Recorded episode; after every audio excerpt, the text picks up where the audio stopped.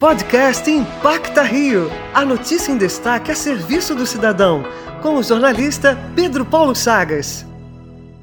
A pandemia fez com que muitos órgãos se movimentassem para reduzir os danos da Covid na vida de quem mais precisa. Um deles é a CUFA, que criou o Mães da Favela. O diretor executivo da Central Única de Favelas, Wellington Galdino, explica o projeto. O Mães da Favela, na verdade, surgiu através da primeira campanha que nós fizemos no início da pandemia, o ano passado, CUFA contra o vírus. Começamos a mobilizar as empresas e parceiros da CUFA a doarem para ajudar as pessoas das favelas, né? Porém, após isso, nós percebemos que tinha uma outra necessidade. Muitas das pessoas que a gente entregava alimentos não tinham gás, não tinha uma mistura e, na maioria, em torno de 80% desses chefes de casa nas favelas são mulheres, né? São mães. Então criamos o Mães da Favela, que através das cestas digitais ou dos vales compras, essas mães conseguiam comprar gás, alimentos, etc. E assim facilitando a vida dessas pessoas. Galdino, como as pessoas podem participar do Mães da Favela? Aqui no Rio de Janeiro, as pessoas podem procurar as associações das suas favelas, as lideranças comunitárias também, muitas lideranças envolvidas com projetos sociais, instituições,